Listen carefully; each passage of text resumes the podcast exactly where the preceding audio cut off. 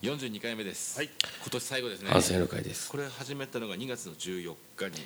まあ、あそんなもうちょっと前に開けたね。バレンタインデーに始まってるんですねうん日付で言うと1月の1日。あうん。まあほぼ1時。10ヶ月ぐらい。29分です。午前ね。りましたね。やった。42まあ開けたんだけど。42回。あーまあ大晦日っていうことで喋りますね。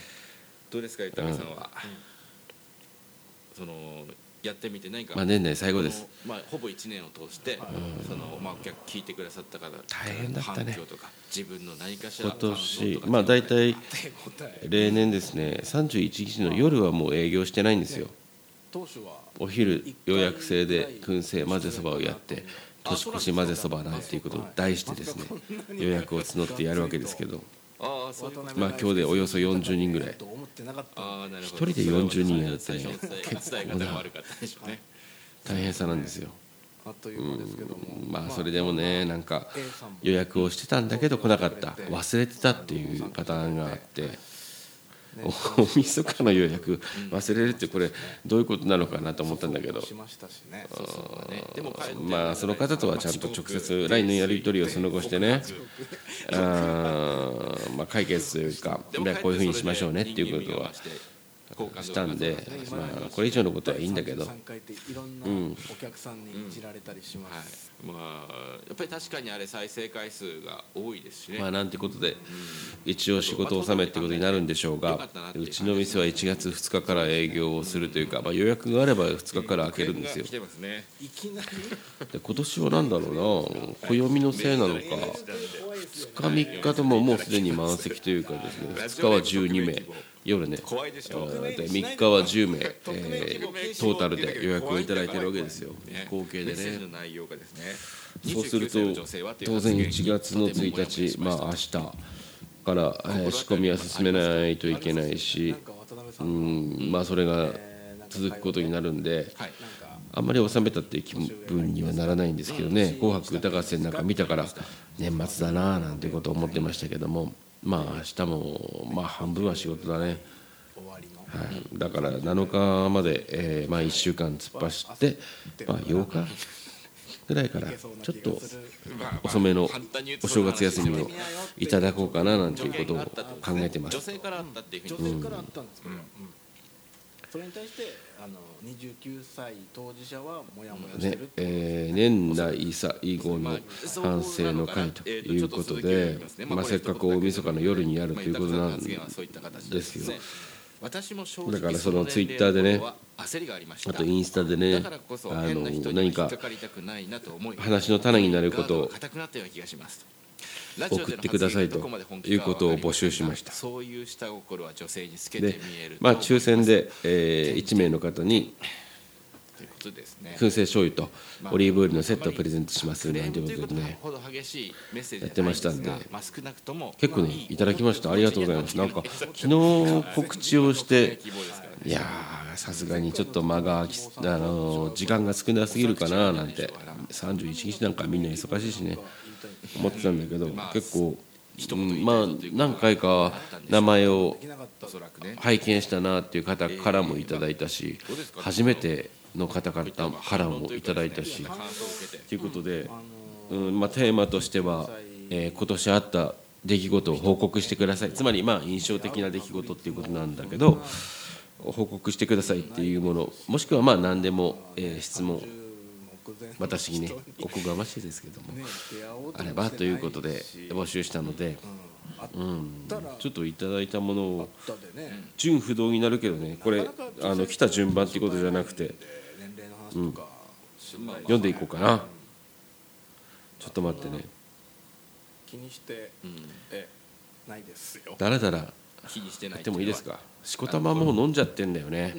久しぶりに早い時間に飲んだな仕事が終わってこれちょっと読んでて思ったんだけど。まあそれでも3時なんですよねお昼の営業が。あったのがでそこから買い出しに行って。別にこれでうまくいってるわけでもないし誰かを傷つけたわけでもない。あのーまあこの方に言われるまでもなく罰は受けてます。山沢のあのニコカポイントってあるでしょ？俺多分ね本編でこのとというかこの回じゃないけどうんそういったこの先の回にどっかで出てくるんじゃないかな。俺がカットしなければね出てくれる。山沢のポイントについて言及してる回があるんですよ。まあなんか楽天ポイントに統合されるというかそっちに移行するっていうことだからあとていうことなんだけど。うちねあのまあ個人的な買い出しでもあのお店に必要なものを買う時でも山沢を使うことがまあたまにというか結構あるんですよ。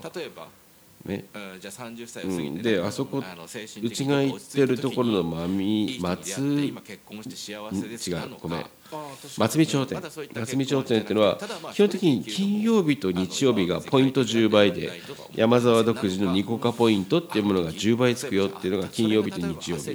で、えーそれプラス水曜日もたまに10倍っていうところがあるわけだでだちょっとちょっとなんだよな根が張るもの例えばなんだろうな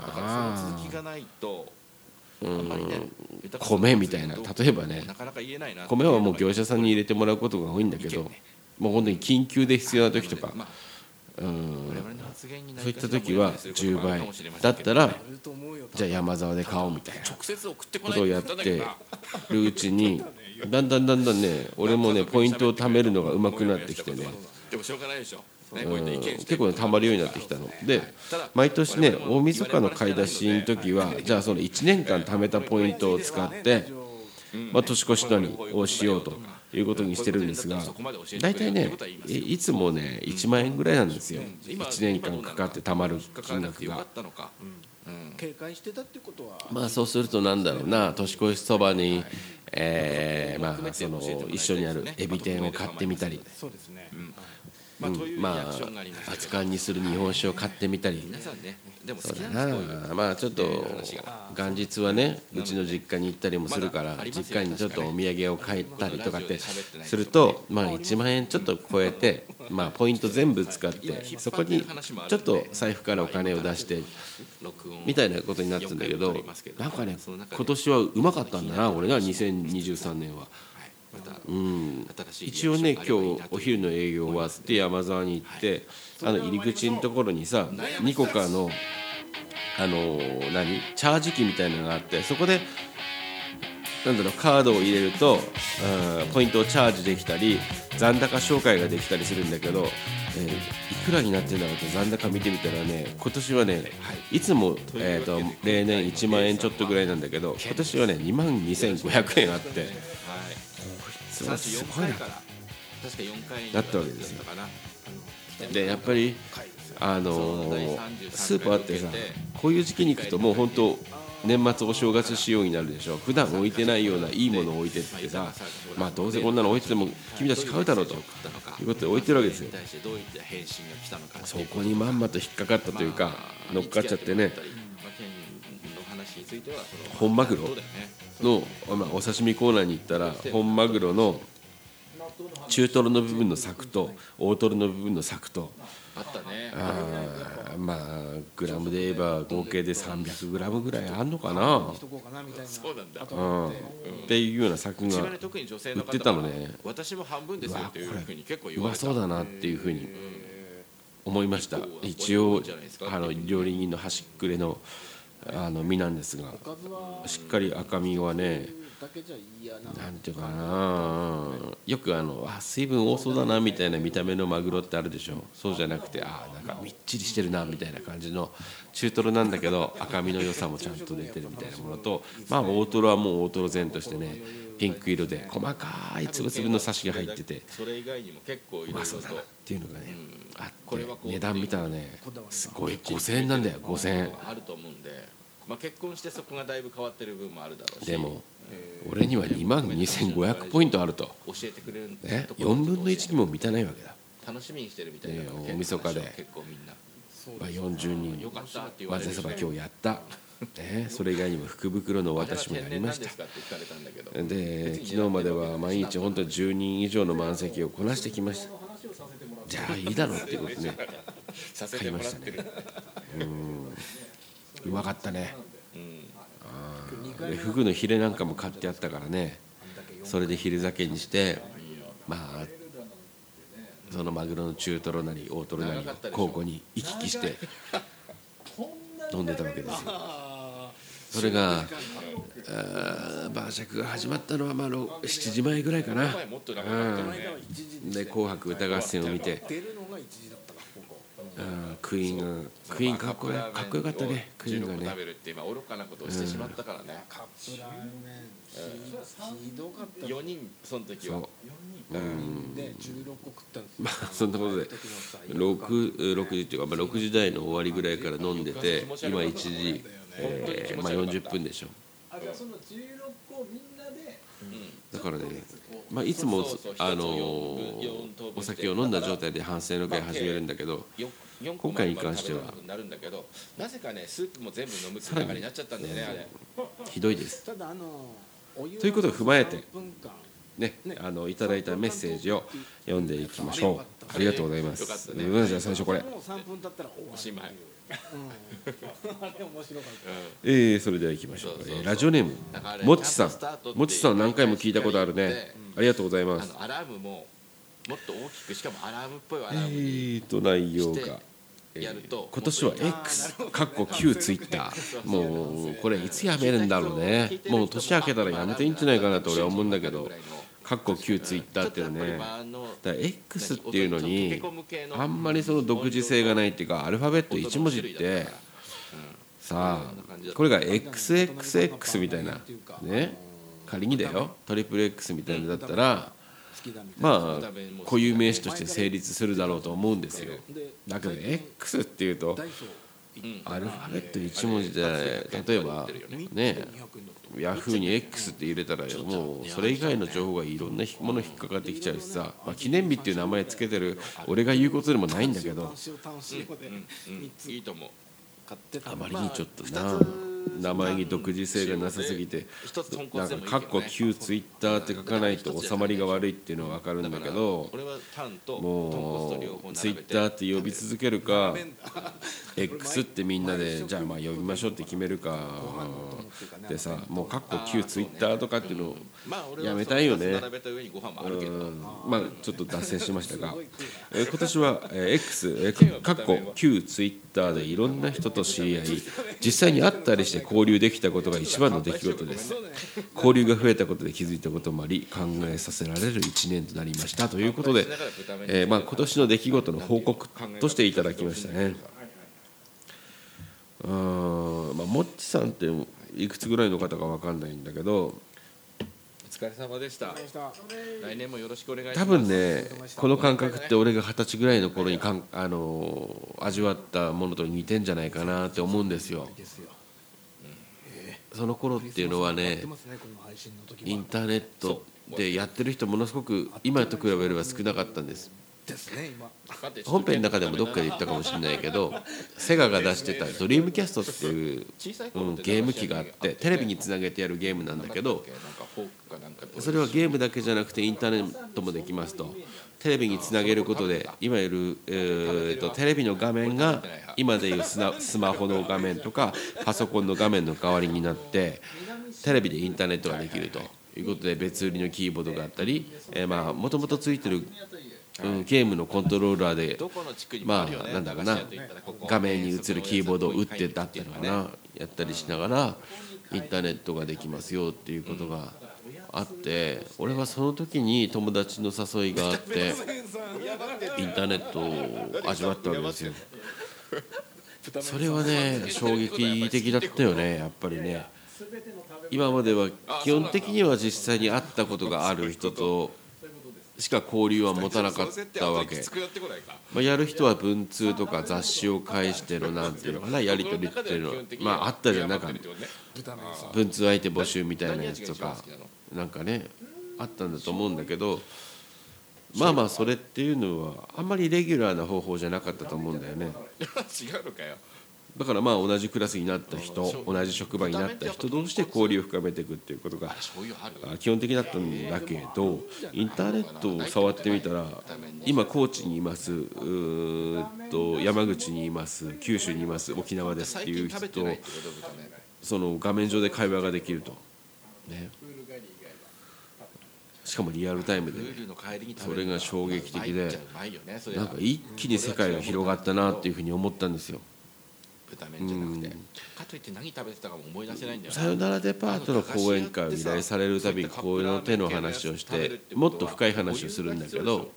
あれどこで調達してるの？なんかまあざっくり言うとその段階で俺は体だけが山形にあってえ基本的な自分のえ精神っていうのはもう全国どっか自分の知らない土地に飛び回ってたなって。だから郷土愛を育まれることもなく青春時代に俺は山形を出たと思ってるのね。体はあったけど。それぐらい衝撃的だったんだよね インターネットとの出会いっていうのは。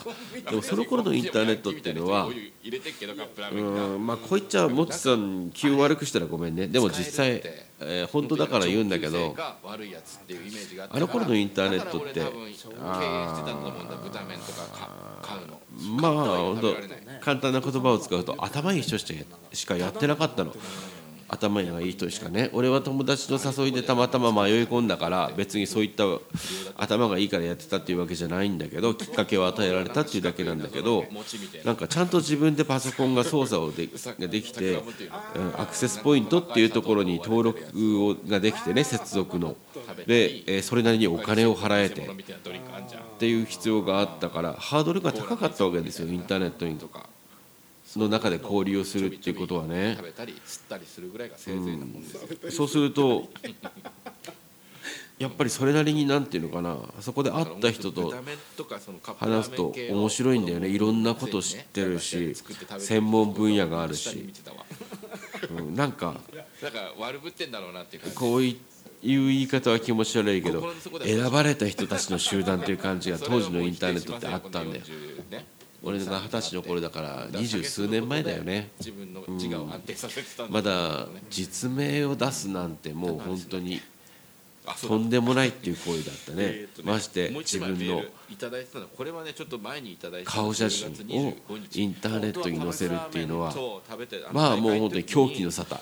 まあもうお前の家は燃えていいんですねみたいな感じの扱いを受けてたような気がしますね。タイミングもなくうん。それだけインターネットの怖いところだよっていうことが。申し訳ない。でもねなんとなくみんなの周知の事実で。紹介させていただきだからなんかいろんな暗黙のルールの中でやってたんだけどスマートフォンっていうのがみんなの手に渡って誰でもインターネットに接続するようになったわけだ。そこで今までの、うん、インターネットパソコンのものだった時は触れなかった人たちがスマートフォンにインターネットがやってきてまあツイッターとか、えー、フェイスブックインスタグラムっていうことで、えー交流を持てるようになるとえー、最近なんですね、うんまあかつて俺が味わってた楽しさっていうのを、うん、こ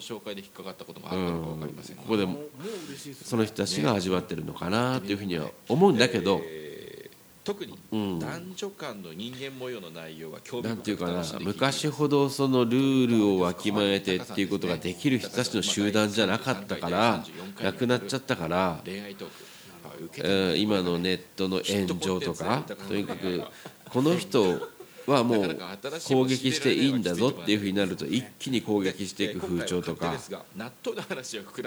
えーそれからツイッターでも何でもいろんな些細なことでのトラブルっていうのが起こりやすくなったんじゃないかなって。それは単純に人が増えたっていうこともあるし何ていうのかなネット上のモラルをうことですね、明文化されなくてもなんとなく理解できるっていう鋭さを持った人が割合的に少なくなったっていうことがあるんじゃないかなと思うんです。知ってるとかじゃなくて、単純に何かしらでそうです。何かしらのタイミングでこれを聞いてくださったと。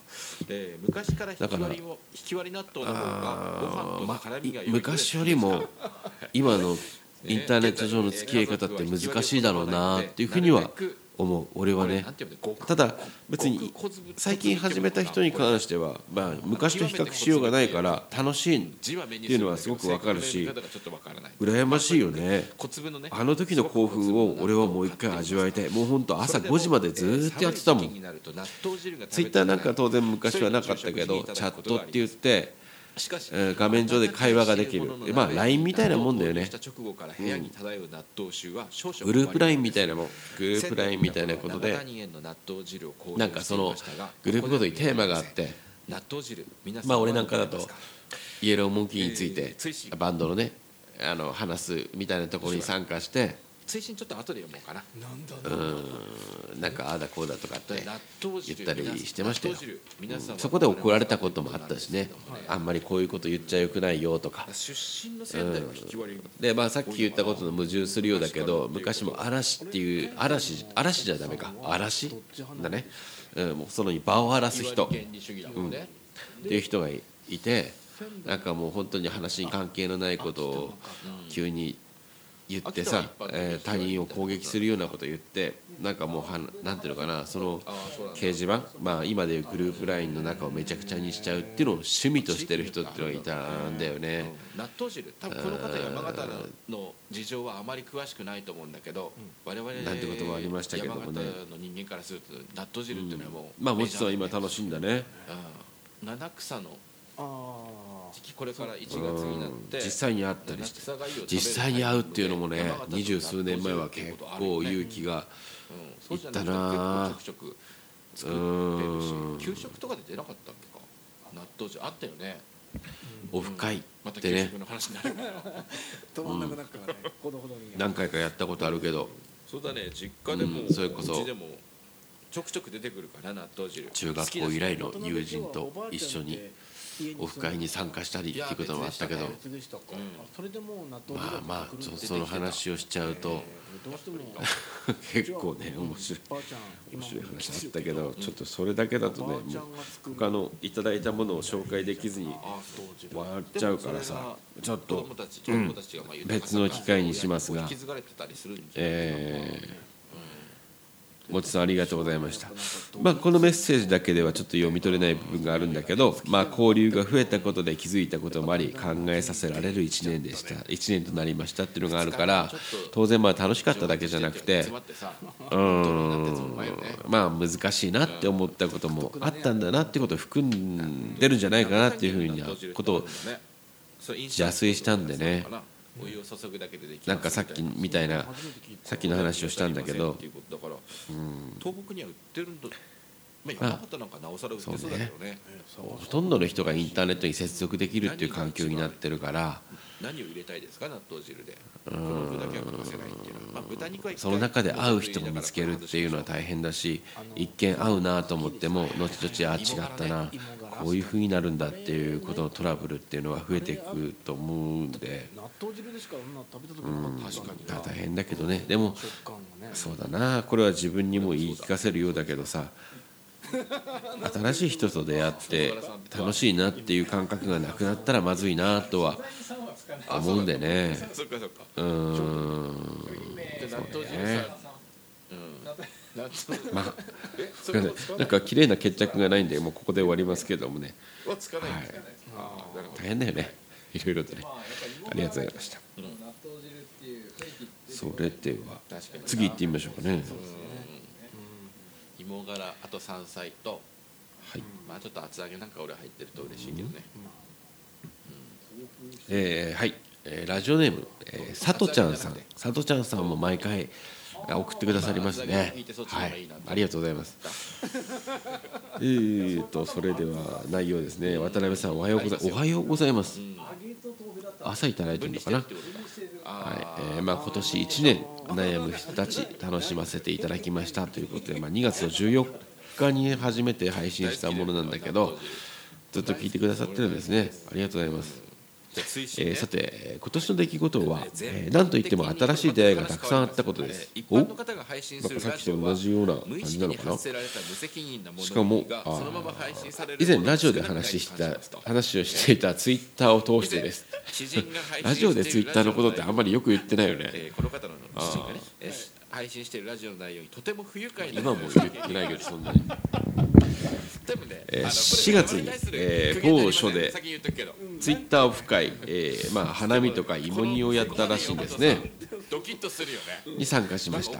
えいろんいろな年齢の人たちが15人集まりましたが主催者の人と人選がとても良くて初めて会った人がほとんどなのに皆さんいい人ばかりでオフ会後も個人的に会うようになったりツイッターのグループ DM でお話ししたりツイッターにもグループ DM ってあるんだねそしてまあとても楽しいグループです。と春秋に集まる予定が秋まで我慢できずに7月に追加でオフ会開催しましたっていう。えーあるねそういうことってさ。あの時楽しかったねって言ってね。えー毎回反省の回をつけて配信している渡辺さんその中にもっちさんあもえ？その中にもっちさんもいますっていうことだってさっき読んだもっちさんも、うん、さとちゃんさとちゃんさんとそれで出会ったんだね。今年初めて会ったのに仲良しですと。いうことですね、えー5月の青六では青六って豊さんが主催したイベントねハンバーガー屋さんでやったんだけど。違う、えーこれは花屋さんでやった時か5月だからね、うん、2回目だ、えー渡辺さんと初めてお会いして話すことができましたと。まあ俺はねその時燻製醤油とかオリーブオイルとか、まあ、試食販売をしてたんだけど、まあその時にあのうちの商品にも出会いましたというふうに書いてあります。それでまあ遡って2月の第1回の青六では豊さんに温泉卵の差し入れを持って行って家の都合で最初の30分しかいられなかったのでまあ、すぐ帰ってしまったんですが渡辺さんの歌聴けなかったんですよねと。ああそうなんです。私弾き語りをしましたからねここでね。AKB48 の「ヘビーローテーション」を歌いました。そのあれば次あとザ・イエローモンキーの「ジャム。だよね」で最後にこのラ「悩む人たち」のエンディングにした「あの歌」っていう自分の曲を歌ったりなんていうことをしましたけどね。はい。そうでしたっけ？そうそう。えーまあ、5月の時は花屋さんでやった子ねその後。えーもっちさんと一日遊んだので、えー本当に楽しかったですなんかあのルーレットじゃないけどランダムで単語出してもらって。なるほどね。まあちょっといろんな、まあ、インターネットを通していろんな情報がえ得られてね交流が増えたっていうことですね。まあインスタなんかを見るとキッチンカーとか個人経営のお店ななどがまあ出店情報とか、えー入荷情報、えー売り切れ代に臨時就業臨時休業ゲリラ営業などねえーそういった情報をたくさん出してるので、まあ、それを見てからお店に行けるので助かりますと、えーまあ、記念日さんの予約なしの営業のおかげで、まあ、最近予約なしでも OK っていうことが結構多いんだけど、まあ、初めてお店にラーメンを行くことができて嬉しかったですと、えーということでフリー質問なのかその他に当たるのか。ということ目での前にずっとね。でね。もっちさんとよく話しているのですが私たちも A さんとして収録に参加してみたいのです。でも終了時間が夜中で遅くて応募できませんせめて夜10時ぐらいにまでに終わったらいけるのにねというのと4回分一気に収録すると4回目を聞く頃には1ヶ月前の話になるので反省芸能回の方がフレッシュ感があると思っています。おっしゃる通りですね。はい。続き、えー他のラジオ番組でも、えー数年前に1ヶ月分収録して放送している番組によくメッセージを送っていましたが収録直後ぐらいにあった出来事を送っても読まれるのはさらに先の話でタイミングを逃すとラジオにメッセージを送るより SNS で直接話した方が早いこともありました。お二人の仕事の都合もあると思いますが、えー収録回数時間を早めるか2回ずつに分けるという可能性は今後ありますかと。例えば平日のお客様の少ないような曜日の午後とか4時間やるなら、えー18時から22時とか月1回とはいえ遅い時間に飲食するのも 体には良くないので。まあまあ俺俺毎日そんな感じなんだけどな。収録なくても。特に食べ物系の収録ではまあ確かにそうですね。ラーメン食ったりご飯のお供食べたりっていうことですね、えー時間帯を変えれば参加したい A さんも他にいるのかなと思います。最近 A さんもレギュラー化している気がしますと、えー帰りが夜遅くて大丈夫な人というと若い男性と限定されてしまいますから。まあもちさんと2人の2人からの要望ですが豊さんにも話したら匿名希望で送ってみたらと言われました。番組で読んでいただけるのは匿名でも名前出してもどちらでも構わないので渡辺さんにお任せしますが誰から来たらメッセージがわからないのは私が気持ち悪いと思っているので匿名じゃなく送った人が分かるようにいつもの名前とメールアドレスを入れて送りますねと。はい。まあ、こういうふうになってると思わずに俺ずっと読ん読んじゃったけど今年春長くなりましたが今年もお世話になりました。来年も引き続きよろしくお願いいたします。良いお年をお迎えくださいと。ありがとうございます。うんまあ俺も悩んでるとこなんだよね。このほ本当はねこれ豊さんとも言ってるんだけど毎週できあのい何人2回分取るとかじゃなくて本当は毎週各、やってまあ翌日あげるとか。が一番いいなっていうことはまあ俺は言ってるんですよ。でも豊さんに言うとまあ同意あそうだねって言ってくれてるから。ちょっと月うんまあ本当のところは分かんないけど俺に関し俺だけのことをかあの言えばそうしたいなと思ってんだけどうんまあさとちゃんさんも気遣ってくれてるように我々やっぱり商売人でですねそうでしょうね。なかなかねこの6時からの時間1日潰してはできないんですよ。うーんとまあ、具体的に言うとね6時からやるっていうのはうんこのラジオを撮るために俺3万円から5万円ぐらい払ってやるってことになるんです。実は。宇宙に興味ありますか、豊さんも多分似たような状況だと思います。す。ごい怖いですね、怖い。海海ぐらい怖いです僕はだからあの皆さんがそれ払ってくれるならいいんだけどねそれはいかないでしょ？深う海んまあ、スポンサーとかをつけてやれるような規模でもないし俺はスポンサーつけて何かやるっていうのは基本的に好きじゃないのでやっぱり、えー作った人とあの受け取ってくれる人が直接つながるっていうようなことで全部やりたいんですね。あの料理店にしても、えー本作りにしてもラジオにしてもだからうーんまあそういったことを考えると水泳ならいそれこそ県と一緒に小学ね水泳習ってたんだけどだってさじゃあこの日もう店休みにしてどうしてもプールだったの、まあやりましょうよ。まあ何7時半からの収録でも結局結局うちは1日潰してるんですよ実は。うん、そんな7時半7時とかに帰ってくれるお客さんなんかいないんで。ね。まあ豊さんはある程度営業してからちょっと早めに閉めてってくるけど。それつけて海で泳いでみたら、だからもっと言えば俺は12時からやりたいの。だそしたらその日営業できるから。だから今でも月1回は3万から5万円ぐらいを自分で自腹切ってこの4回分取ってるんですよ。まずそこはご理解いただきたいなというふうには思う。だけど別にみんなのためにやってるっていうことじゃなくて俺は自分がやりたいからやってるんであってあーまあなんていうの？うん。まあそれは勝手に俺がやってることなんだけどまあそれでもやっぱギリギリの選択なわけなんですよね。か。一緒にうんだから家族のなんていうかな、まあ、このラジオがある程度収益化っていうのかな。で何これ？やっぱそれがどういう方法か分かんないけどこれをやることが仕事になるっていうことであればまあ毎週ねお互いじゃあこの日休みにしようとかっていうことで新鮮な話をするっていうことが一番いいなっていうふうには思うんだけど。なかなか生活に関わるもんでね。本当は一日も休み欲しくないんですよ俺たちって。うん。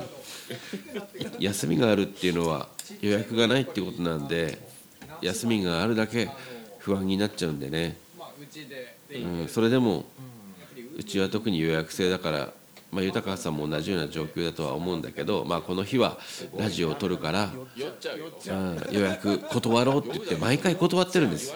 この日はすいませんって、うん、本当にうわこの日来たかって毎回思いながらラジオ撮ってんのね、うん、でギリギリの支払いをうんしょうがない。でもこれは自分がやりたいからやってることだからっていうことをうん本当はこの日、まあ、1万円でも2万円でもね。えーまあ部活が売り上げがあればなっていうふうに思ったりをしながらで体育館で本来はなんとかやってる状況なのでううん。まあよくさバレーも使うしバスケも使ってまあ新体操機械体操とかも使うからな俺店毎日体育館13年ぐらいやってて。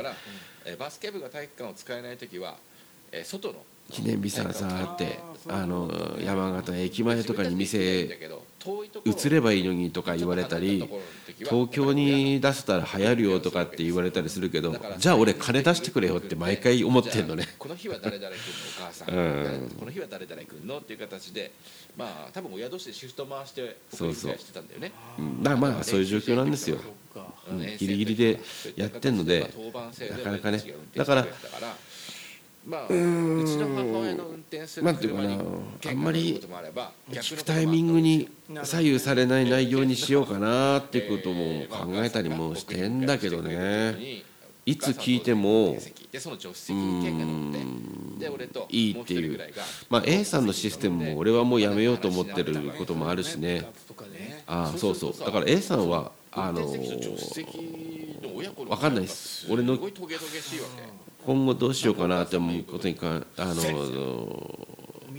ものによっては、うん、この考え方によっては豚麺にも3をつけるようになくなることもあるだろうしお母さんがちょっと一言言われたまあいろいろこのラジオを続けるべきなのかどうかっていうことも含めて実はねこの年末ずっと考えてたんであの、まあ、A さんとして参加したいと思ってくださるのは本当にありがたいんだけどうん。すごい今分かるとこだまあ現場で話してるとねまたちょっと違うことも考えてるんですよ。うん、この先のことね。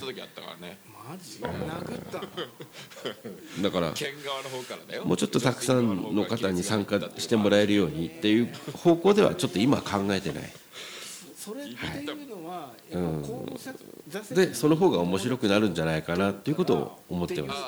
聞くものとしてね。ちょっと何？強い俺見せてやるみたいなさああったと思います。基本的にこの企画を立ち上げた俺としてはみんなに参加してもらって楽しいラジオっていうことではないんだよね実はね。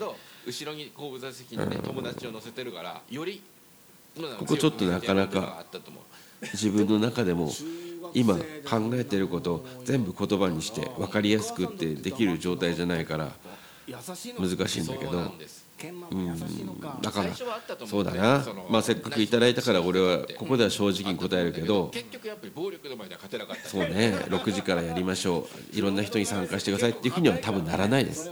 なら多分っていうか絶対ならない。怖いよ。俺は暴力が良くないと多分それは俺が求めてるもんじゃないかなというふうには思うんですね、なくてうん、それやり始めると多分もう面白くなくなっちゃうと思うんで、はい。えーまあ納豆も出てたのかもしれないけどもうちょっと。目玉焼きが出てきたと言った時に今は分かんないけど当時の県っていうのはちょっと固めに焼いたせっかく夜やってるものなんで。黄身がカチカチになってるぐらいの方がもうちょっと濃いところに俺は行きたいんでね、でお母さんは良かれと思って、はい。まあ半熟にこう仕上げということてです。出してきたわけ、うん、まあこれが俺の正直な回答かな。うん。俺が何食うか知ってんだろっていう話。じゃあ次ありがとうございました。俺もおかしいと思ってんだよそんな親に対する態度で、ね携帯のね何？充電がないじゃん。朝食の現場にいたんですか渡辺さん。それを自慢げに言うんだもんだって俺に。聞いた話ね。そう。この前焼き直しさせてやラジオったんだっていう。ほんと言う。1週間前くらいまでもう俺はこ今回で最後にしようかなって思ってたもんな。それは俺の精神的な、えー状況なんだけど。うんなんかもう本当うん今日はもう今回でやめようとかって思ってたのが翌朝になったらまあもうちょっと頑張ろうかなっていうふうに思ったりあこここうすればもっと面白くなるのになじゃあやってみようって思ったりまた次の日になったらいやもうダメだななんて思ったりしてることの連続なんですよ。きつく言ってん。なみたいなお母さん左に包帯巻い包帯巻いてたしよだからまあずっと俺一一生懸命考えてるんでね、もうん、これに関しては。冷えちゃったから焼き直す。DV, DV の話になっちゃったからさ、はだからその、ね多分。一回その練習試合行く前に俺が一番考えてると思うんで。我々だけ早めに出て、県のお母さんが病院に行くからって言って待ってたことあったもんね。やっぱりそれは家庭内暴力とあその怪我による。だからまあそういったどういう形になるのかなっていうのを楽しんでもらえるのが一番いいんじゃないかなと思うけどねうん。鍛えられたんだ俺の性格上あこうしましょうこうしてくださいって言われてはやらないんで。なんだっけ。うん。海宇宙だねもともとさてさてさて、2月。2月行っていいですか、えーもうちょっといただいてるね。はい。高さんに取ってあげようか。はい。あえーラジオネーム。うわこれも長いな。ラジオネームが悩めるちいたらさんかな。ということでいいのかなはいえー、うわちょっとじゃあ長文だよ、えー今年は18年間家族の一員だった愛病を亡くしました。猫だね。亡くしました。悲しみと寂しさに耐えきれずにた。った2週間で生後2ヶ月の新しい家族となる猫を迎え入れました。亡くなった愛病に似ている猫を探していたので白黒の8割れで、えー女の子の子猫を探していたところ縁があってご紹介いただいた新しい家族の子猫を花ちゃんと名付けました。あのフラワーの花ね、えー名前は花屋さんからいただいた女の子ということで花ちゃんと名付けたのですが先日動物病院に行った際に男の子ということが判明してしまいました。おうおう。もともと女の子だと思ってたら男の子だと後から分かったんだね今更名前を変えるわけにもいかず花くんと呼ぶことになってしまい当初は違和感しかなかったのですが今はみんなで花くんと呼ぶようになりました。そんなに大した報告ではありませんが我が家にとっては今年最後の大きなニュースとなってしまいました。ということれでね。まずこれ一つ目結構ねあるんです。すこの方からいただいてるの。はやるん。え別に花ちゃんでもいいんじゃないの？男の子でも。ダメ？やるってことはね。だって俺って大ちゃんって呼ばれてんだよまあ、有名になりたいみたいな呼んでる人ほとんどいないけど。そんなことで、うん。いいんじゃないかなと思うけど。まあもう浸透しちゃったから花くんに。人だけじゃなかったよねそう。そうそうそう。結構うん。もうしちゃったんだもんね。まあそのまま花ちゃんでいいと思うんだけどな。まあにしたって俺もえー猫を亡くしたのが2022年。まあ2匹亡くしてんだけど最近は2022年の11月に亡くしてるからさ。でさお気持ちはよくわかるというか全然俺と同じではないにしたって似たようなことですよ。えーまあこういった時にさまあもうこう同じ思いをしたくないからしばらくは買えないもう買わないっていう人とやっぱり寂しいからすぐ新しい子迎えたいっていう方とね別れるけど俺はそっちだったらね迎える側ねうん。なんていうの？1匹なくして2匹1匹なくして2匹迎えちゃってっからね。増殖するっていうパターンなんだけど。うん。まあこの方もなんていうかな。まあ寂しさを埋めるように新しい猫ちゃんを迎えたってことだね。まあ本当時にああいう思いはしたくはないけどしたくはないけどやっぱり猫がいる生活っていいんだよねうんなんか別にこっちにいろいろ寄ってくるわけでもないしさ。うん。もう本当に気のない感じなんですよ。こっちが可愛がろうとすればね逃げていくし。うんなんかもう逆にこっちが忙しくて忙しくて構えない時に限ってなんか寄ってきたりするしね。まあそういったところが可愛らしいなと思って。なかなかね猫がいない生活っていうのは今じゃ考えられないけどね。うん。ケンもまあ知ってる男だよね。次、まあ、同じ方です。昨年コロナになった際にあまりに暇すぎる毎日を過ごすことになり暇つぶしにテレビ東京の配信アプリで「鉄オタ美智子と2万キロ」というドラマと出会いました。これは本当にすごくハマりました、えーそんな話をお客様と話していたらえー居酒屋新幹線というドラマを、まあ、これハッシュタグがついてるのか「ハッシュタグ、えー居酒屋新幹線」というドラマをご紹介していただきました。それからしばらく気になりながらも見れる環境もなかったこともあり頭では気になってながらも見ることもなく過ごしておりました、えーそれが最近 UNEXT というアプリを取得すると鉄オタ美智子2万キロ、えーそれから「ハッシュタグ居酒屋新幹線」も見られるということで UNEXT をダウンロードしてずっと気になっていたドラマを見ることができました。これが私にはさ今年最高のドラマとなりました、えー主人公を演じた、えー、真島秀和さんがは、えーこれまで存在は知っていても特に何とも思っていなかったのですがこのドラマをきっかけに大ファンになってしまいました、えー少し前に悩む人たちで料理番組の話題がありましたが私にとってはこのドラマが人生を変えると言っても過言ではないぐらいのドラマでは、えー出会いになりました、えーぜひ渡辺さんにも見て感想を聞きたいと思えるドラマですので見てほしいですと。主人公は決して料理を作ることはないんですけどねと。ですごい綺麗にしていうまあ良いお年をお迎えくださいということでいただきました。って感じでもないぐらい U-NEXTね。 U-NEXTってなうち入ってないんですよ。でずーこのっとドラマ見られるんですよ。 U-NEXT入るとうちアマゾンプライムビデオと Hulu とあとネットフリックスか。例えば2人でワインのボトルは見られるんだけどまあ、そのネクストはね2本ぐらい飲んで見られるのが多いのは知ってんのよ。でも結構かかんだよね料金が。だだから入るとしたら今でまあ緊緊張してたのか今加入してる何かをやめてっていうことになるんだよなと思うとなかなかね。でいよいよまあご飯も食べたしお会計ってなった時にそのあ時はもうとね他のお客さんもドラマとかを見る時間がなかなかね。まあ、よくあるパターンで女性がトイレに行ってたなくてね。男の人がお会計をしてみたいなことがあるわけですね。でまあそんなうう。ちも焦るんだよあれ。あと俺の女性ねえっとトイレからね出る前に全部これサイクルであるんだけど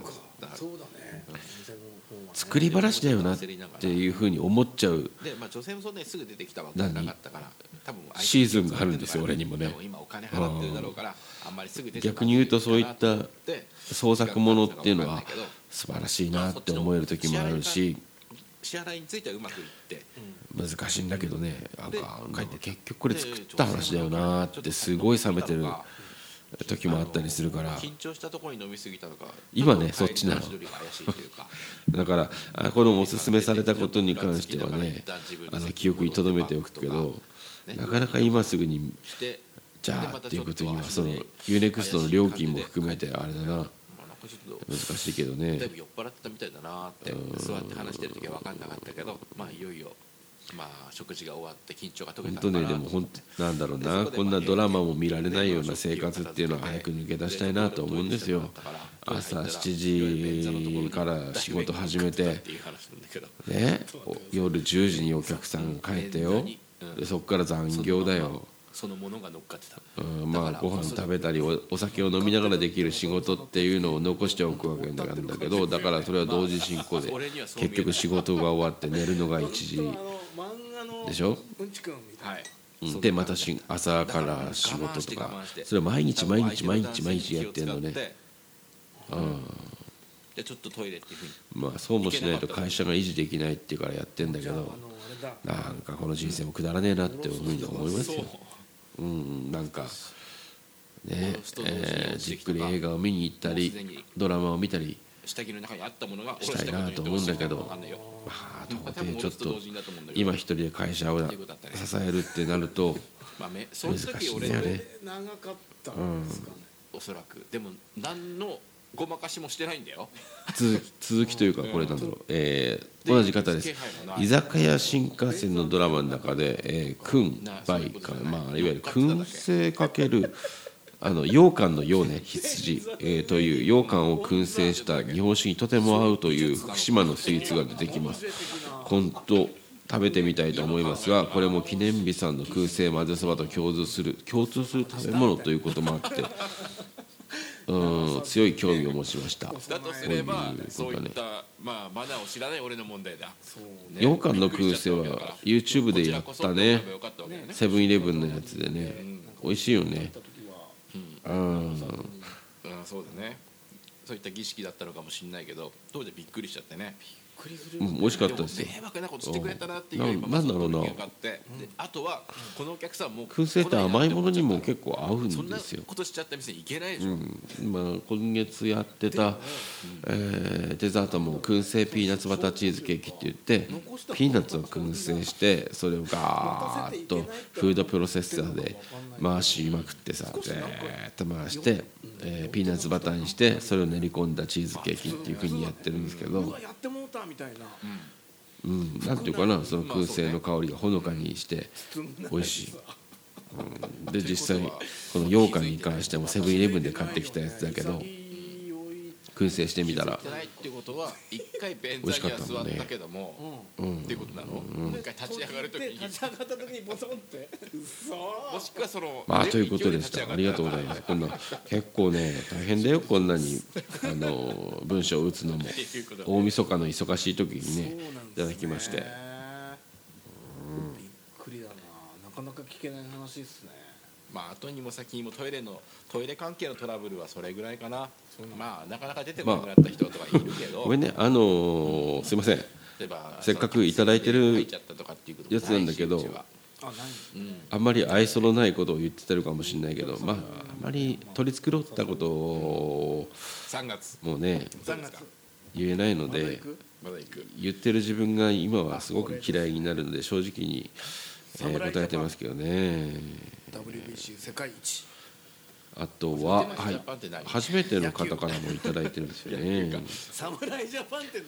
これはこれも、えーメールでいただきました。どうなんだろう？ラジオネームを変えてるだけなのかもしれませんが俺は俺が覚えてないだけか。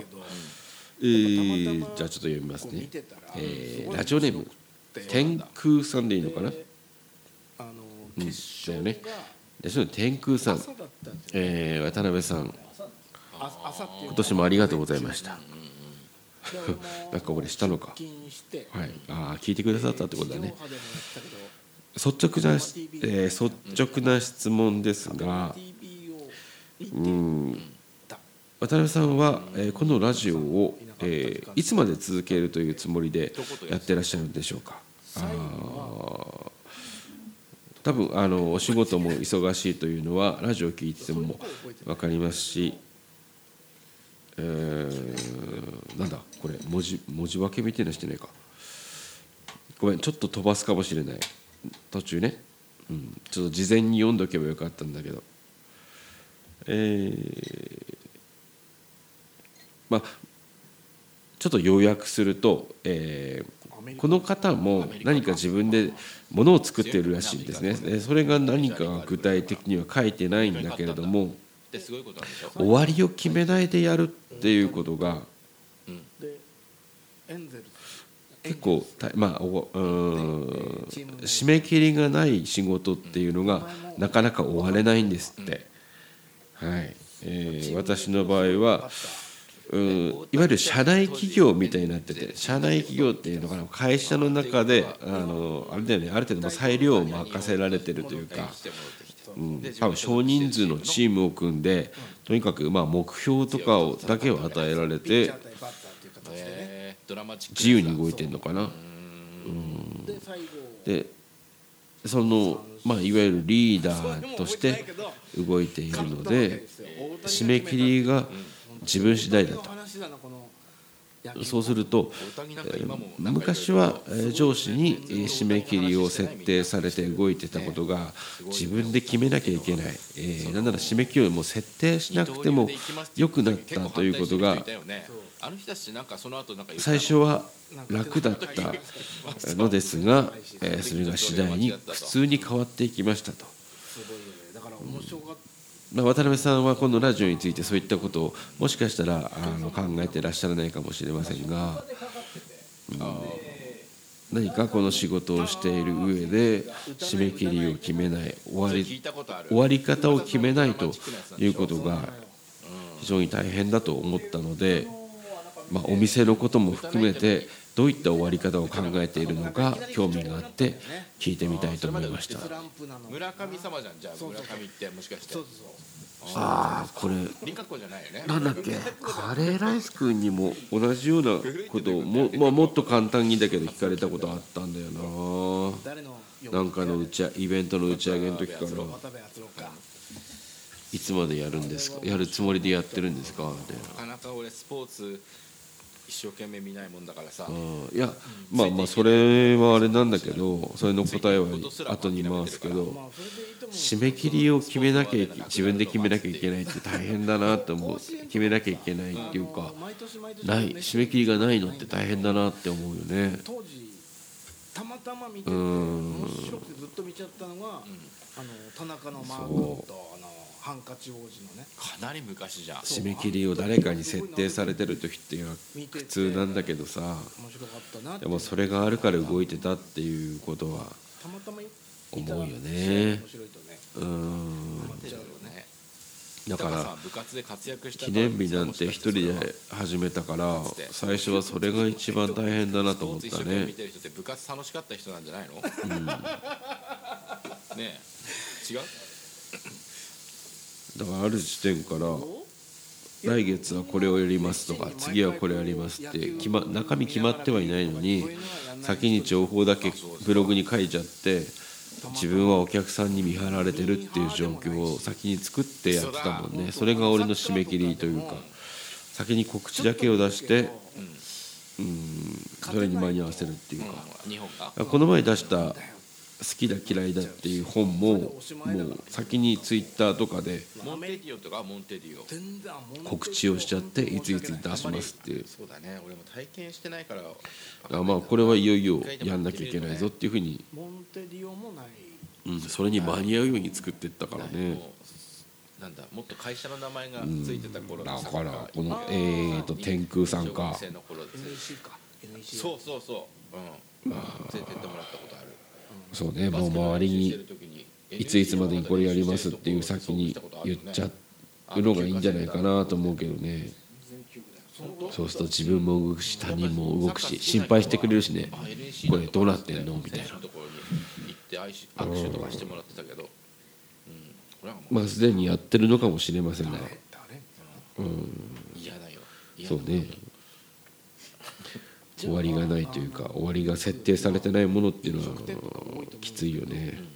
ほらモンテの選手来ましたと。ああのねあるじゃないですかバスケ選手来ました。とまあまあラジオのね。でもう店員さんが全選手把握してるのか別になんか最初はそう終わろうといつ終わろうと思って始めたわけでもないんだけど。あーねだから呼んで。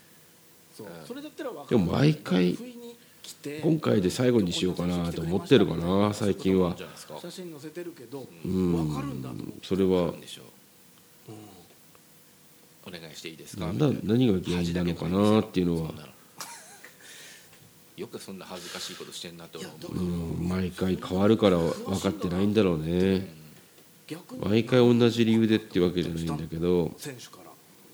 俺それはない。まあさっきの話にも通じるけどまあやっぱり毎誰々さんが来るからってうちに関しては毎日数万円払って取ってるだから色紙用意しといてみたいなことも言われたことあるよ欲しくないのにね。前はねまだちょっと余裕があったんだけどそのふるさと納税の仕事がなくなってサイン飾ってやる店とかうんなんか本当に毎年150万あった仕事が一気にゼロに今年なったから正直もうやってる場合じゃないよなラジオをねっていうことは一つある。さすがに俺は中学生の時やっぱまあこれは一つの理理由の一つね。あとがはお店に来てくそうだな。握手はしてもらった。自分からそれは。でもマスクはしてない。マスクってマスクしてなねかったうん覆面してなかった。うん。貴重ですよねなかなか見れる姿じゃないし。そうなんだ。うん。うん絶対撮んないもんね。本当お笑い好きの大学生っていう感じの明るいノリだった。あー。今もそうだもん解説席でうるさいのよ。もうちょっ本と。違当にああ悪い思いはしてないしあいい人なんだなって。う話がしたいなって思う時はあるよね。やっぱりプロレスラーの人たちって何人かなんか参加してあーきてくれたけどほほみたいな話じゃなくて笑いが基本的にあるんだけどもうちょっと深いとこまで行きたいなって。全然まあ明日仕事あの試合なんでって飲まない人もほとんどそうだよね。今そうなんだよね。だからネズミ食ったりとかさああいう昔の漫画の 伝説をね。ウォーリアーズみたいにさ焼肉屋の肉全部なくしたビール全部なくしたこの感じが楽しいって感じてくださってる方には申し訳ないんだけどまあやっぱり俺はまだちょっと違うんだよなって思ってんのね。これだったら本当に録音もせずに話してる酒を飲んでしゃ話してる方が楽しあの面白い話してるなと思うし。まあこれ年内最後だから。そうでした。うん。まあちょっと、えーアンケートとか。あとは豊さんと俺の関係性で決定的な弱点が俺はあると思うねこれはまあ次回今 A 年さんに県が入ってからまあ去年の出来事とか、えーということで振り返りつつまあなんていうかな俺も気づいたんだけど共通の思い出がやっぱりないわけですよ我々はね年ほとんど。って。どういう年って言われるとまあ、うん。と山だから谷だったらやっぱ谷ですねそういったところで。谷かもしれないいいですね。もう上がるしかないですよねなんでそこだ思い出話とか過去の話っていうふうに展開がされないっていう弱点があって。仕事に直接関わるからね腕のことは。すごい悪かったので。うん。そこがなんていうのかな。変わろうとしたんで女の子に触れるしな。そうそうそう。もういいいつも課題だなというふうに思ってるんだけどじゃあそこをどう解消しようかって思った時に上がるしかないお互い共通の目標もないっていうところがもう一つの弱点としてあるわけで。何か共通の目標を作れば別に過去にええ思い出を共有してなくても未来の話はできるわけでしょ。ここをこうしていこうこうしていこうっていう。だから過去も未来も共有してないからうんなんか俺が思ったように転がらないっていうかな思ったようにというか思ってもない方向に転がってすごいなっていう瞬間がやっぱりまだ少ないなっていうふうに思ってるんですよね。はいはい。はいのそのツイッターでね出会いを見つけるっていうことだけをしてたわけだ。から過去のことはもう別にこれからは埋め合わせできないんで未来の目標何かをお互い共通のものを作ろうかなっていうふうには思ってるんだよね。それは例えばじゃあえー2014年の末に何かイベントとかライブをやろうっていうのでもいいと思うんだ。だから1年かけてどういうイベントにしようライブにしようっていうのを考えて作るものは作る、えー助っ人を呼ぶならそれを選定して口説いていくっていうのをやると、うんまあそれがあるだけでなんていうのかな。話は変わっていくのかなっていうふうには思うんだけど何ていうかお互い自由な動きをしている物体がねたまにぶつかったりたままあバーッと距離が離れたりっていうのもなんか偶然に任せてこの話が出来上がってるっていう気がして。直口ってるやつですそうねそうそうそう。まあふるさと納税のシステム的あんまり達成感がねないんですよね。総務省がいろいろ厳しくなってでうちが東根山形市に事業所がありながら東根市のふるさと納税の返礼品を担当してるっていうことが本来は昔はだから毎回あー今回でもおしまいにしようとか。だっていうことになってうん、なんかもう俺が続かないなって思ってるんですよ。えー年の売り上げでいうんまあ毎回自己嫌悪で終わるっていうのかな。なんか全然面白くなく話ばっかりしちゃったなって俺が思ってんの。ずーっと。えーすごいね。うん。これがまあ極端な話。年末まあ4回取ったけどこの42回から345っていうふうに4回分取って。次は新年明けましておめでとうございます言ってると思うけど。まあまあもうせめてこの42回配信したらもうそこでおしまいでいいなっていうふうにそうだな。昨日ぐらいまで思ってたしね。コロナの量がやっぱり減ったなっていう。のが豊さんには悪いけどせっかく協力してもらって。12月も週末は忙しいんだけど平日はやっぱりなかなかそこまで上がってこないなっていうのが実感としてあるんでそう。まあ悩む人たちなんてタイトルつけてるからさ。本当おちおちね酒飲んで肉食いながら喋ってられる状況じゃなくなるわけだ。かな県ぐらいだよそう悩んでやってるんですよ。言いたいですね上々でしたね上々でしたって言いたいしまあそんな感じで正直なところね毎回終わろうと思ってます 毎回。だから、うん、本当突然終わるかもしれないしね。でも基本的には続けたいんで、うん、俺が続けるためのアイデア出せなくなったらそこでおしまいなのかなって思うんだけど。まあそそんなに気楽に遊びでパーッとやってる感じではないんだよな。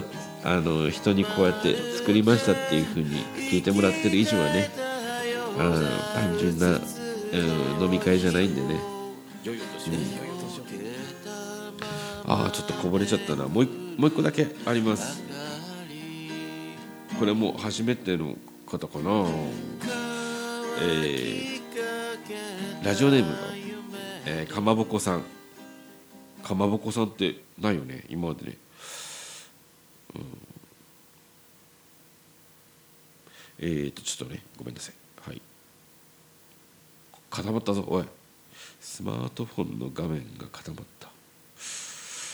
えーラジオネームかまぼこさんね。ちょっとお待ちください。最後。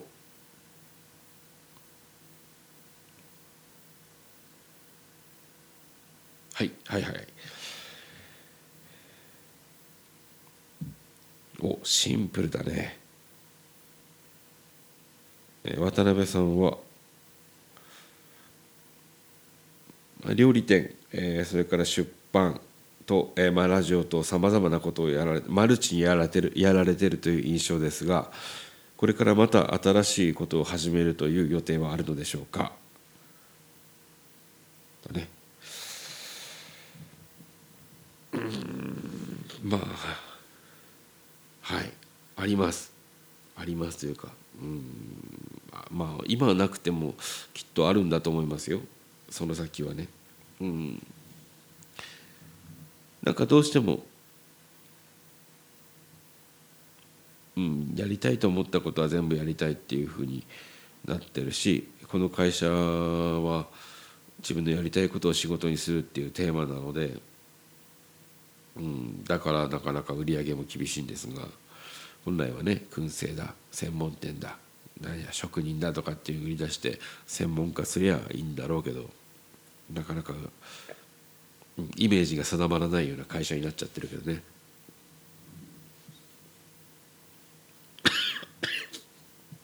ごめんなさい。うん。でもなんかな今やってみたいことはいろいろあるんだよね。なんかもうちょっとそう。毎回毎回ふるさと納税の話に触れて悪いけどあれが抜けちゃったことでさもうほんと昼も夜も営業しなきゃいけない感じになってね。せっかく始めた YouTube も全然もうやる時間がなくなっちゃってさあ止まってんだけどまあ動画は楽しんで少しこの状況が落ち着いてきたらね落ち着くのか分かんないけどやりたいしな。うん。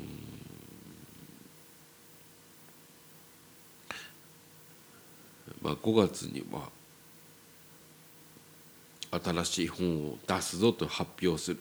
予定だして。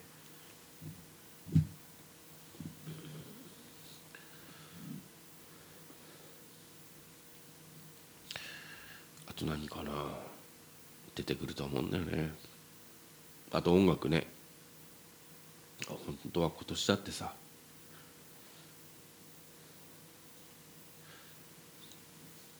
新しい曲なりアルバムとかをね作る予定だったんだけど。なんかな。生きるっていうのは大変だよね。うん。誰かがな。毎月50万なり100万なりね。出資してくれりゃいいんだよね。ごめんちょっと咳するわ。うん。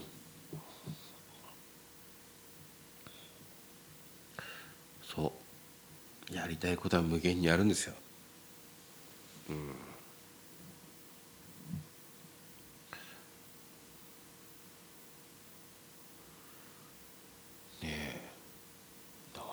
なでも楽しいよね。何やろうかなって考えてそれを実行に移すっていうのがね。うん。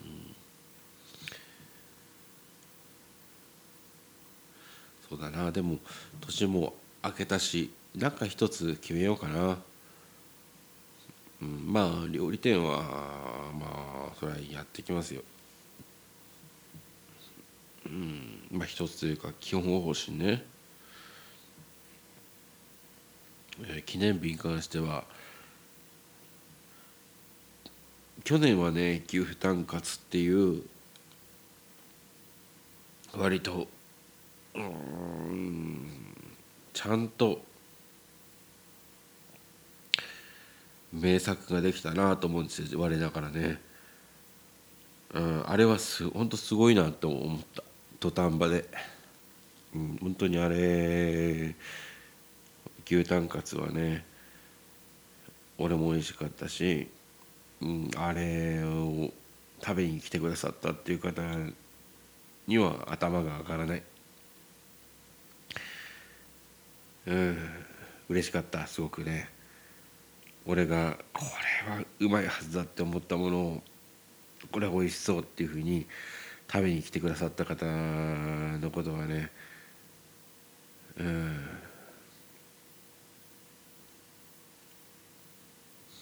うん、だからそういったものを増やしていきたいなっていうふうに思うんでね。なんか嫌われたいわけですよ。同業者から。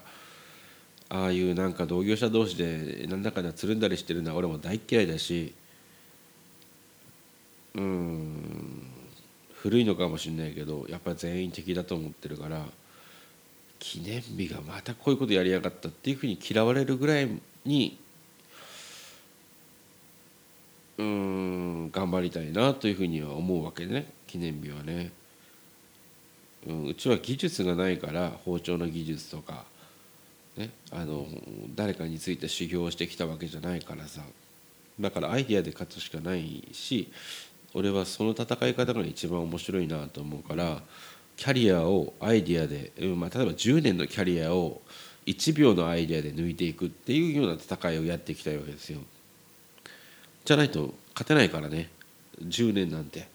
今から追っかけても10年後には向こうは20年のキャリアになってるわけだから結局は発想で勝つしかないから。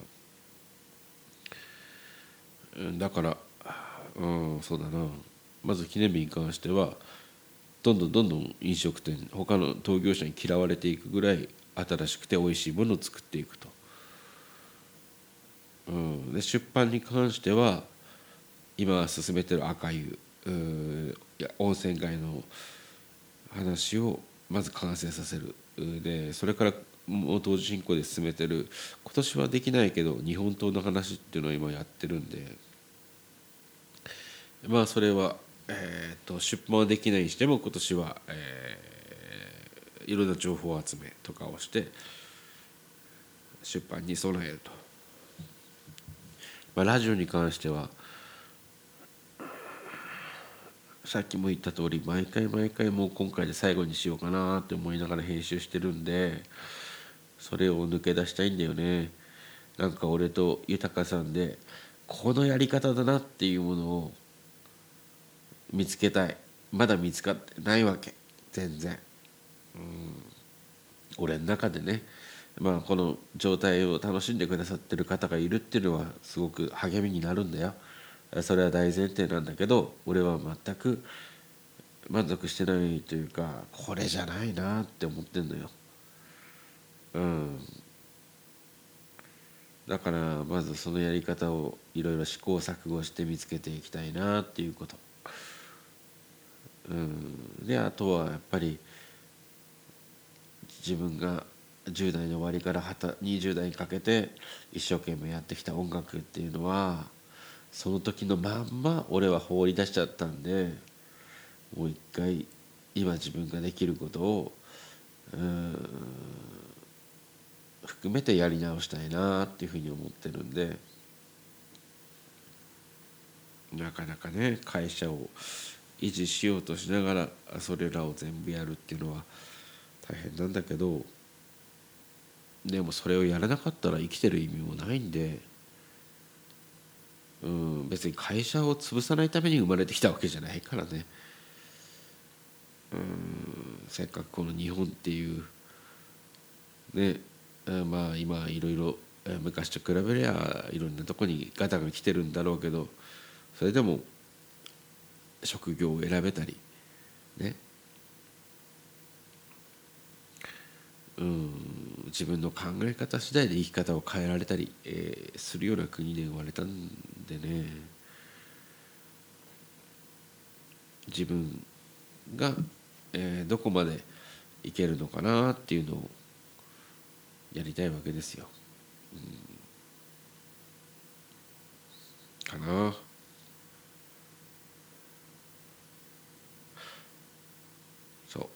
まあなんてことを言ってたら一緒にはまた別なことをやり始めてるかもしれないけど。そうね。まあとにかく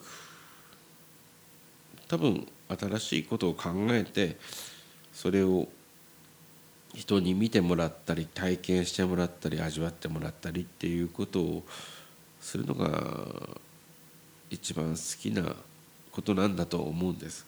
だから新しいものを作るってことだよね。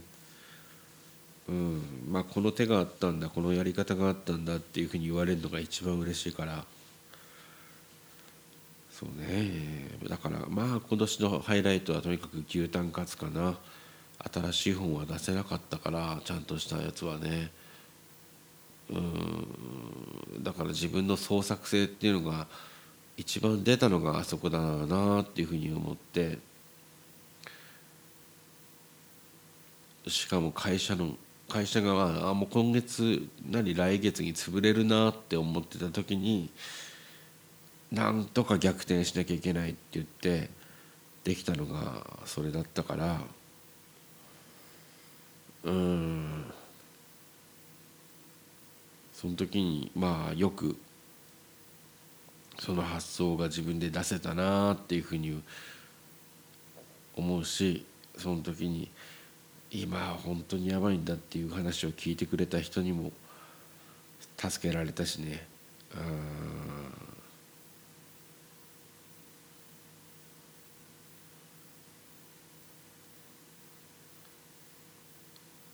ごめんねかまぼこさんだこかまぼこさんだっけか。関係ない話になってるか。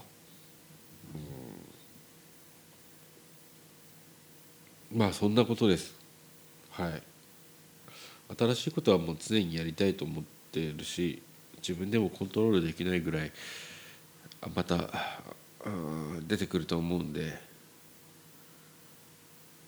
うん結構ねそういうことやるとさいろんなこと言われるんだけどな周りにああしたらこうしたらとかっていうアドバイスしてくる人っているじゃん。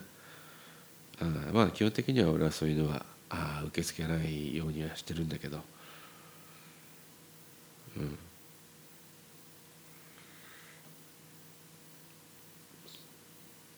まあねそういう感じなんです。まあ面倒くさい人間なんですけどね。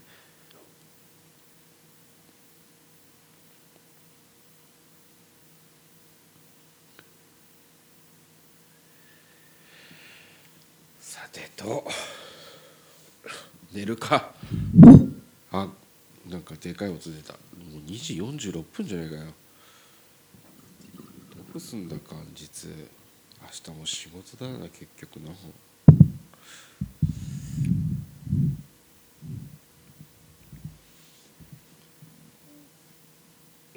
あ抽選か。そう。えっ、ー、とね今回いただきました。ありがとうございます。あのいろんな方からメッセージを募集して反応してくださったので抽選をしたいなというふうに思います。あのプレゼントね。燻製醤油とオリーブオイルの。えー、っとね便宜上そうだな。もっちさん。えー、さとちゃんさん。えええっと悩めるちーたらさん。それから天空さん天空さん？天空さん？天空さんかな？かまぼこさんの5名か。5名でね。でえー、っと5か。じゃああれか。なんかねあのサイコロみたいなアプリがあるんでこれからこれちょっと1から6までの目が出るわけですよ。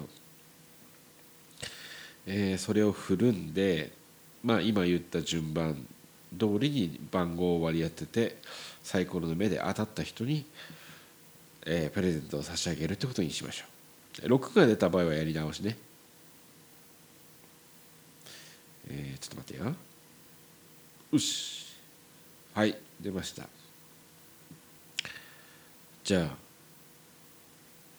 いきますよスタートはいうん出た4 44だと天空さんだね。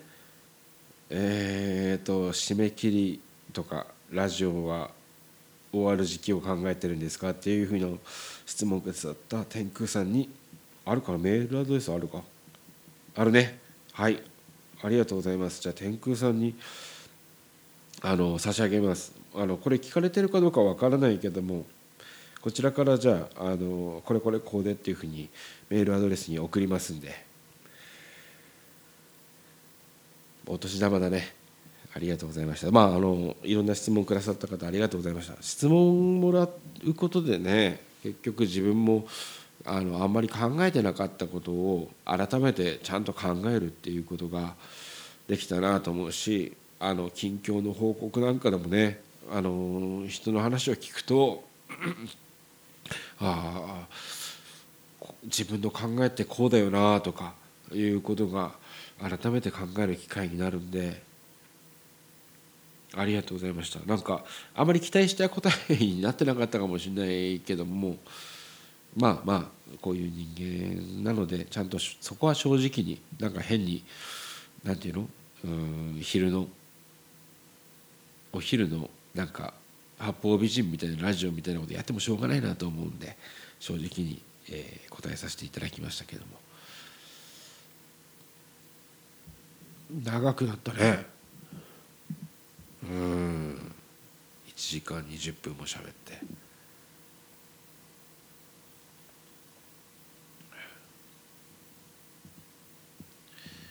まあね。まあねっていうか迷ってるんですよ。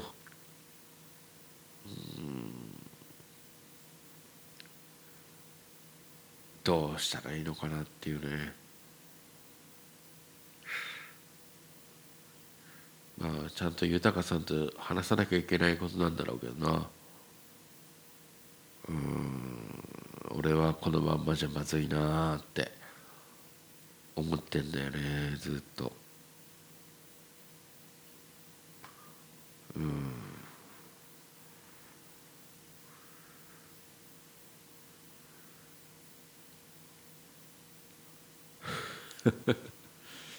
で終わるのかな。まああのあれだ。1月13日にねオフレコのオフレコの会。やるからさカニ食べながらその時に喋りましょうよ。ね。うん。ここじゃできない。もうちょっと具体的な俺が思ってることっていうのを話すしね。豊さんに対してね。うん。その上でなんかやっぱりまあ俺が立ち上げた企画なんで